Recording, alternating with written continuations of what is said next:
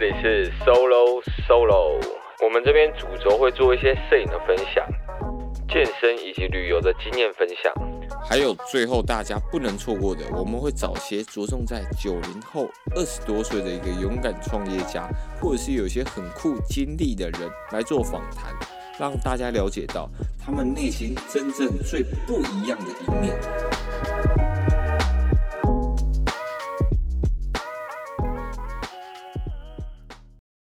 早安，各位，我是 Solo 大干哥。大家有否想过，为什么明明你可能要查一个资料，然后手机拿起来，莫名就打开了 IG，然后你还莫名其妙的打开了探索，或者是你的现实动态。当你瞬间恢复意识时，你也不知道看了几个人的一个现实动态，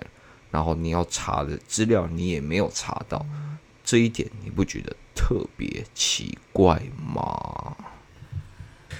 ？OK，所以我们这个音频其实就在讲这部纪录片《智能社会进退两难》，他想要讲的一个议题，那是关于网络社群以及科技的一个纪录片。那也感谢 Elvin 推荐我来看这部影片，让我大大的省思一番。然后想说可以整理一下，告诉大家有这方面的一个纪录片。那里面提到，其实现代的这个社群软体啊，Google、Facebook、Twitter。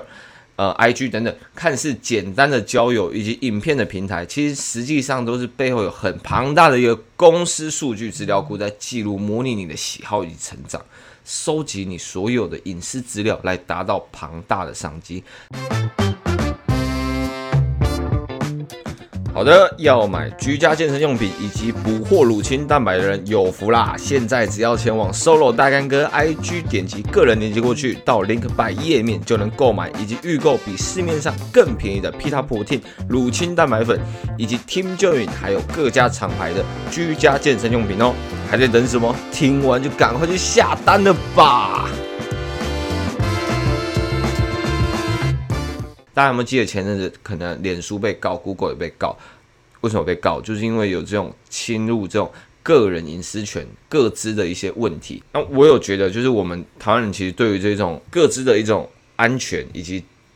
紧张性，好像没有到这么强，所以可能就会觉得说，哎、欸，这不就是姓名而已嘛？哎，靠北，台湾人不会这样讲话，这不就是姓名那些资料吗？哎、有有差吗？又没差，被他们拿去用啊？我要用他们软体给他们资料，合情合理吧？但这部纪录片完全完全不是这样子想的。那它里面的呈现形式也是很经典的，由之前在各社群平台的一些资深人员来现身说，他们背后到底都在想什么，然后都在搞什么鬼。那例如 IG 的一个创立的班底，以及脸书暗战的开发发想者，以及 Google 里面的一些 Gmail 发展工程师都有现身来说。所以你会发现，其实他们这些社群平台啊，其实都没有把使用者当做客户，对吧？我们以为我们是客户，是使用这个软体的人，但他们的客户其实是企业，其实是广告主。那这些免费软体的服务对象是出钱买广告的这些金主，所以不是我们这些信仰自由的网络呃白老鼠这样子。所以你可以去想象一个场景，就是这些。呃，科技巨头啊，以及广告主、商家、企业，其实他们都是站在箱子外面的观察者，所以是观察着我们的一些行为，然后诶，调整一些给我们的诱饵，可能这时候给一个呃好身材一个美女，然后另外一边哇又给一个超帅的帅哥，就是想要勾引我们去点进去，然后更改一些我们在网络上搜寻的路径。那他们唯一的目的呢，就是希望 我们可以去。以为我们想要去看这些东西，但其实这些东西都是被他们给操作好的，所以我们以为自己的行为都是跟着自己的意识在做行动的，但其实它整个一个迷宫啊、布局啊，都是他们去设置好的，最后让我们愿意按下可能付款的按键，然后刷卡结账。OK，所以当他们的这样的商业模式逐渐在我们脑中成型的时候，大家可以再回去想想，最一开始我们是用什么原因接触到这些平台的？以我们这些八年级生，呃，像脸书，我们可能是玩开心农场、开心水族箱，或者是诶，那时候有一个 battle，就是俄罗斯方块，大家会说，诶，今天晚上 battle 一下吧。对，所以为什么一开始看似无害的这些 Facebook、IG，最后变成我们生活的一大部分，而且我们好像几乎没有办法跟它分开来？大家可以去想一下为什么。OK，那我觉得里面有几点特别有趣，然后跟大家整理分享给大家，就是社群平台它其实本身不是让你放松用的。对，我们会以为我们在逛这些东西其实是疏解压力等等的，但其实不然。你会发现，呃，你在无意识滑完一堆现实动态的时候，其实我自己啦，本身其实是不会感觉到放松的，我只会满满的感觉到眼睛的疲劳。而且讲真的，前面可能有好几个人的限时动态，我根本就忘了他们有有在拍什么东西。而且有时候你居然会因为可能你一直在认真工作，但是你看到别人都出去玩的时候，那种不平等的心理会开始出现，会开始觉得我说为什么自己的人生过得这么苦？这一部分我们等下拉到后面讲。所以你会看这个平台，其实本身它出现的目的就是要吸引我们的注意力。为什么我们会这么习惯的把现实动态打开？为什么 YouTube 跳出来那些影片都这么的准？所以我们的那些行为受到监视。这时候演算法开始出现，那因为这些预测能力啊要够精准，这个演算法要够准。为什么现实动态跳出来都是那几个人？OK，你一定会有一些你追踪的人，但是你怎么样就是看不到他的贴文，跟看不到他的现实动态。你订阅一些 YouTuber，但是你怎么样就是都没有看到他，反而都是前阵子按的那些帅哥美女一直在跳出来，或者是要选举的时候。大家可能会比较热衷在看这些东西，哇，那一阵子就是一直跑出来。像我现在的 YouTube 全部满满都是虚拟货币的东西，所以如果他们要预测你的方向要够精准的话，他们要拥有你的资料就要够大量。那也因为有大量的使用资讯都在他们的手中，那他们就会弄这些资料去建立一个可能 solo 的一个模型。OK，大干哥模型就是这个时候，诶，就是点美女。诶，明天还是点美女，诶，要睡前的还在点美女，完全精准的判断到我喜欢看什么，这一点就会非常的可怕以及发人省思。可能我在下一个礼拜我不打算看美女啦，但是它晚上自动推播出来都是美女的东西，哎呦，哇，你怎么这么了解我？然后可能想要看美女的一个。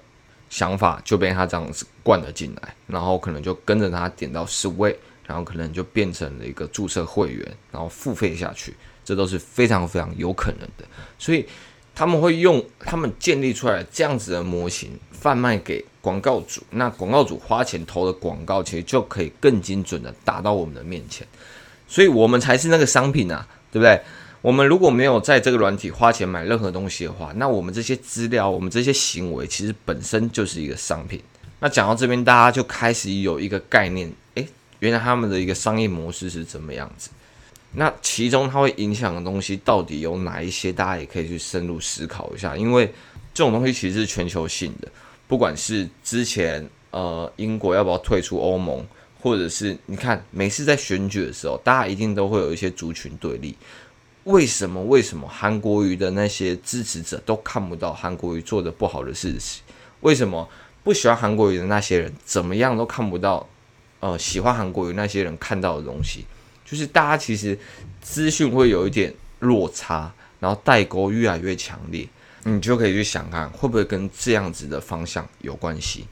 所以你可以换句话说，就是当这些软体的一些巨头们。他们在完全掌握我们使用者各自的时候，而且没有任何的法律管理的情况下，几乎是为所欲为的、任意的可以去摆弄我们的一个意识。我举例一个意识的一个操弄的一个手段。OK，呃，我用疫苗来做举例，好，大家可能会比较有感觉、比较印象。那我先说，我对疫苗没没有任何看法，我只是用这个来做举例。OK，那假如现在我们国家是有很认真在买疫苗。非常认真，但是就是一直被阻挡，然后最后可能可能只有日本啊，或者是美国有送疫苗给我们。那这些平台，他们如果给我们看到资讯，都只有说我们拿不到疫苗，我们政府没在做事，所以我们一直拿不到疫苗。为什么疫苗做出来这么久了，我们还一直拿不到？等等的，你就看不到说他们到底有没有在认真做事情，反而都是一些相对攻击的文章会出现在我们的平台里面。这时候你就非常有可能被洗脑成说，哇，政府没做事情嘛，根本没努力啊，那疫苗怎么买不进来，对不对？所以其实大家可以去试着想说，OK，你看到这一方面的人讲的话，其实你要去看另外一方面的人他到底在讲什么话。其实我觉得可以套用在情侣之间吵架，你会发现有情侣之间吵架，女生永远都会跟呃女生朋友去抱怨男生的事情。那如果女生开始在抱怨男生的事情的时候，我可能话就是听一半，因为你再去听男生讲的时候，诶，可能原本女生讲的一些事情，其实男生也没这么糟啊。其实男生他有他的苦衷，所以他才会变成这样子，他才做这些事情。举例来讲，可能女生就会说：“哇，诶，我男友真的很不贴心呢，我想要的东西他其实都不会去准备或者什么，就是做做意思也好啊。”但是我真的觉得他是一个好瞎的人哦，就是完全不贴心。OK，你听一听就哇，这男的真的好奇怪哦，怎么这么不暖呐、啊？然后去听男生讲，男生就说有啊，我他想要包包，我想要送他包包，但是他就嫌我这些包包很 low 啊，就是都是一些很烂的包包，他就想要那些精品包嘛。然后就哦，原来这中间会有一层这样子的隔阂，所以我觉得任何事情其实你都不能只听一方面的讲，你其实也要去听另外一方面的讲，然后。我我觉得大家都是你知道读过书的人，大家都是应该有判断能力的成人的，所以看到一件事情的时候，千万不要只看一面，多去找其他的资料。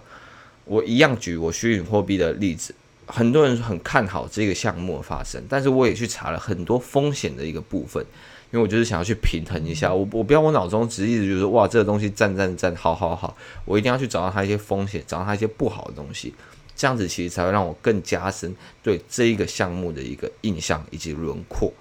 好，也有点离题，但是我这边我想到一个大家广泛认知的一个第四权，就是在行政权、立法权、司法权之外的第四种制衡的力量。那我们小时候其实，在社会课本就会看到这种东西嘛。那第四权的话，也就是媒体。那现在的平台其实大部分媒体都进驻了啦，所以。平台它怎么样去发展，怎么样喂食我们东西，其实也就等于是媒体喂食怎么样东西在我们的面前。所以这件事情其实非常非常需要去大家认真去思考的，因为媒体这个东西是非常需要监督的，因为他说什么，大家就非常有可能认为他说的就是事实。我这边再举一个例，让大家在更有更有印象一点。OK，你现在打开中天新闻以及民事新闻，你就能发现两家新闻公司，它在对于同一件事情的产出是非常不同的。所以，可能中天新闻的粉专啊，跟民事新闻的粉专丢给你的内容，哇，其实是非常不一样的。举例来说，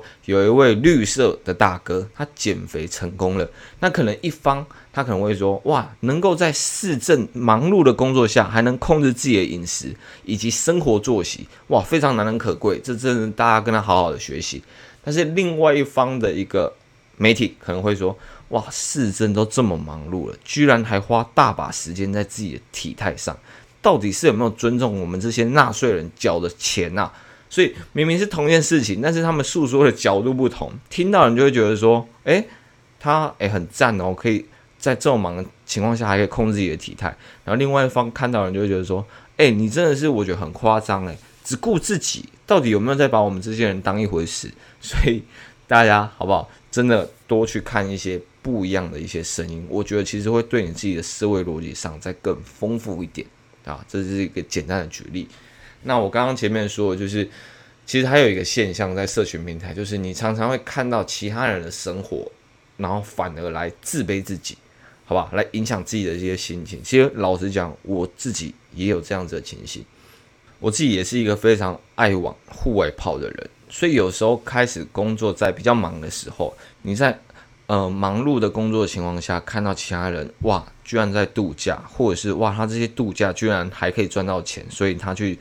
做这样子的一个享乐，就会想说，哇，为什么我们的人生差这么多啊？我到底在干嘛？我。这是我要的吗？然后就会，反而你看完这些社群平台，你开始在怀疑自己，对自己很没有信心。还有另外一种，就是因为我们是做影像，然后你会看到其他人创作的一些作品，非常非常的好，但是你不会知道他的预算可能有拉到多少，或者是他有多少团队在跟着他一起做这件事情。但是你就会去拿自己的一些可能呃预算相对比较少，或者是团队比较没有那么庞大的呃作品去跟他做比较。可能，假如都是在拍访谈影片好了，那你就会觉得说，哇，我我是不是没有这一块的料啊？真的是，哎，我我是不是不要再做这件事情？我我还是好好的，就是去打工算了，我不要再拍影片。就是你会有这种心态念头，就是这种否定自己的想法涌上。我相信大家都一定会有，有时候真的可能不是我们自己的问题，因为你根本不会知道我们双方的资源差距有多大嘛。但是，哎呀，看到就是看到了嘛，那个负面心态就是涌上心头。所以这纪录片其实有叙述到说，关于点赞啊，或者是看到别人一些比较奢侈行为的一些效应。那一开始啊，像点赞这个，只是为了表达喜欢，然后给予一些鼓励。但是后续你会发现，当人群大量使用社群的时候，我分享我的作品及画面，你分享你的摄影集的画面，哇，你可能会有一万个赞啊，我才一百个赞。这时候我就觉得我好丢脸哦，我的东西根本没有就是让大家想要按赞的一个动力。我就觉得说，哇，这种比较啊，甚至在意一些对于自己的一些言论。所以里面也提到，导致自杀和忧郁症的一个人大量增加，尤其是青少年。研究的数据表示，在网络社群蓬勃发展的之后，青少年的自杀率上升超过一百趴，甚至连小于十四岁的青少年也大幅的提升自杀率。诶，这一点超级超级恐怖诶，就是我知道我自己会被影响这种事情，但是你会发现有一些影响更深的人，他们其实是。可能最后还走上自杀，或者是面临忧郁症，所以你会看到很多人，他们其实最后会有关板啊，或者是先不接触社群平台这件事情。不管是对于这种外界的效应，或者是他不想要别人的一些关心以及关注，其实我觉得都是非常非常有影响的。大家好好去思考这件事情。OK，所以其实这部智能社会进退两难，我觉得，嗯。它其实就是把事情尽量的简单化，让我们一般人可以理解这些数据啊，以及社群带来的问题。那如果你说只是单纯广告主想要投放一些广告让我们看到，就就算了。但是其实里面造成的一些族群对立啊，以及自杀部分，其实这点其实是大家好好的去思考以及去重视的。然后最后也非常推荐大家在 Netflix 可以上去看一下。智能社会进退两难这部纪录片，说不定会给你一个不同的想法。那大家也都可以去思考一下，这看似习惯，但其实非常不寻常的一件事情。OK，我们一起学习如何更活在当下。晚安，各位，拜。如果喜欢这集的分享，都欢迎到 Apple Podcast 上帮我们留言以及五颗星评价。你的一个留言是我们无偿做分享的一大动力，也希望能在你漫长道路上陪你一起 solo 了一段爽。